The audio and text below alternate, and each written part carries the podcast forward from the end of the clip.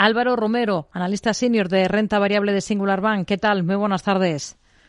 Muy buenas tardes, Rocío. Bueno, tenemos eh, varios valores en el punto de mira esta jornada. Un día más, justo ahora cuando se cumple una semana desde que se destapase el caso Grifols. Hoy está rebotando la compañía eh, al cierre. ¿Se ha quedado Grifols a tiro de OPA, que es algo que estamos leyendo bastante últimamente?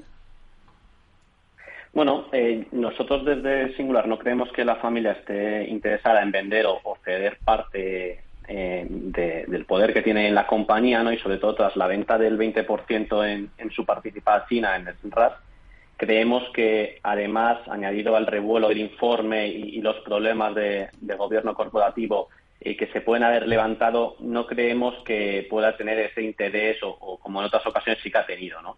Sí que es verdad que algo que dificulta esta operación es que la deuda de Grifols, que al final es el mayor problema de la compañía ¿no? en el corto plazo, eh, tiene una cláusula de, cambio de control, que es decir, que si compran un 35% de, de la farmacéutica o hay cambios en el Consejo de Administración, eh, los acreedores pedirían la devolución inmediata del dinero. ¿no? Entonces, bueno, sería una operación muy grande, en torno a 16.000 millones de euros, lo que conllevaría reestructurar toda la deuda eh, a unos tipos de interés mucho más altos a cuando Grifols emitió su deuda. ¿no? Entonces, bueno, creemos que, que no es algo que, vaya a ocurrir. Lo que creemos que tiene que hacer la compañía o, que debería hacer es aclarar la relación con Stanton eh, ante la CNMV, que bueno, pues tiene aún unos días esta semana para, para aclararla. Y, una vez que reciba el dinero de, la venta de su participación en, en por reducir la deuda que tiene a 2025, ¿no? que es el principal mm. problema de la compañía y, que puede llevar a que de verdad tenga un problema, una posible ampliación de capital, etcétera. ¿no? Entonces, para evitar todo eso,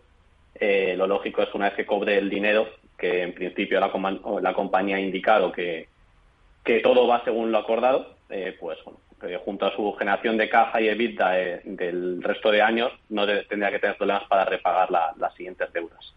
Ferrovial es otro de los protagonistas de, la jornada. ¿Qué podría suponer que los acuerdos entre socios en Heathrow puedan dejar atrapada a la compañía española en el accionariado de ese aeropuerto?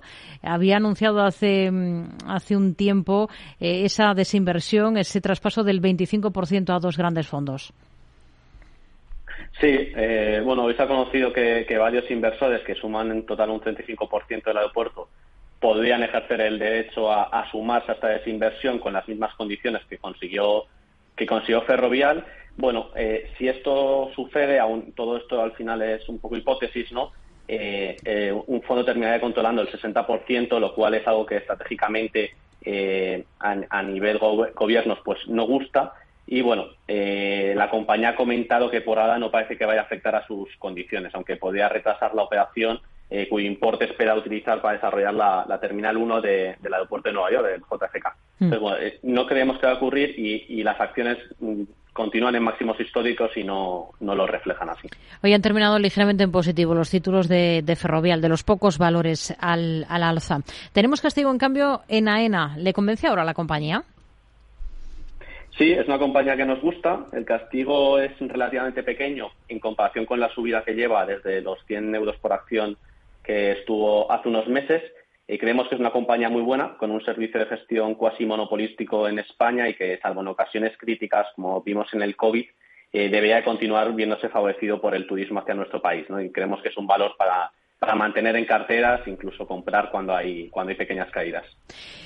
Hoy tenemos eh, fuerte castigo en compañías como Solaria, como Acciona, descensos en ambas de más del 4%. No han comenzado con mm, mucho buen pie este ejercicio, tampoco terminaban el anterior. ¿Qué visión tiene ahora para ambas?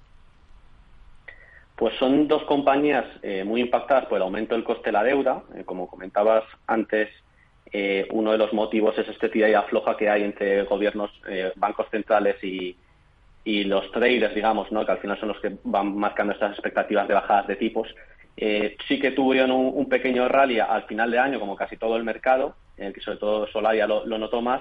Eh, y bueno, aquí en este caso eh, somos más positivos con Acción a Energía, que creemos que, que puede hacerlo mejor porque está tiene una mayor diversificación, tanto geográfica como, como por segmentos. No solamente está en la parte solar, sino también en la eólica y creemos que su valoración actual no tiene en cuenta el valor de, sus activos a 2024 y, y, el gran pipeline que tiene de cinco años, ¿no? Creemos que su valor objetivo está en torno a los 30 euros y que en este caso, pues Acciona Energía está sobrecastigada, ¿no? Solaria, en cambio, somos un poco más negativos con el valor, creemos que está un poquito más sobrevalorada y que los, sus accesos al capital, bueno, al mercado de deuda, bueno, pues eh, lo tiene un poquito más complicado que, en el caso de Acciona. Hmm. OHLA se ha adjudicado un contrato en el metro de Nueva York de 528 millones de euros. ¿Qué necesitan ver ustedes en la compañía para invertir en el valor? Bueno, pues OHLA es una compañía que tiene unos vencimientos de deuda, que el principal es el principal problema, ¿no? En 2025 y 2026 muy fuertes, por lo que tanto hasta que no refinancie la deuda que tiene, eh, preferimos no, no, recomendar sus acciones. ¿no? Nos da un poquito de, vértigo el, tamaño de la deuda que tiene y, esperemos que, consiga refinanciar la deuda para que bueno, pues, eh, las acciones puedan, puedan subir. Álvaro Romero, analista senior de renta variable de Singular Bank. Gracias. Muy buenas tardes. Muy buenas tardes.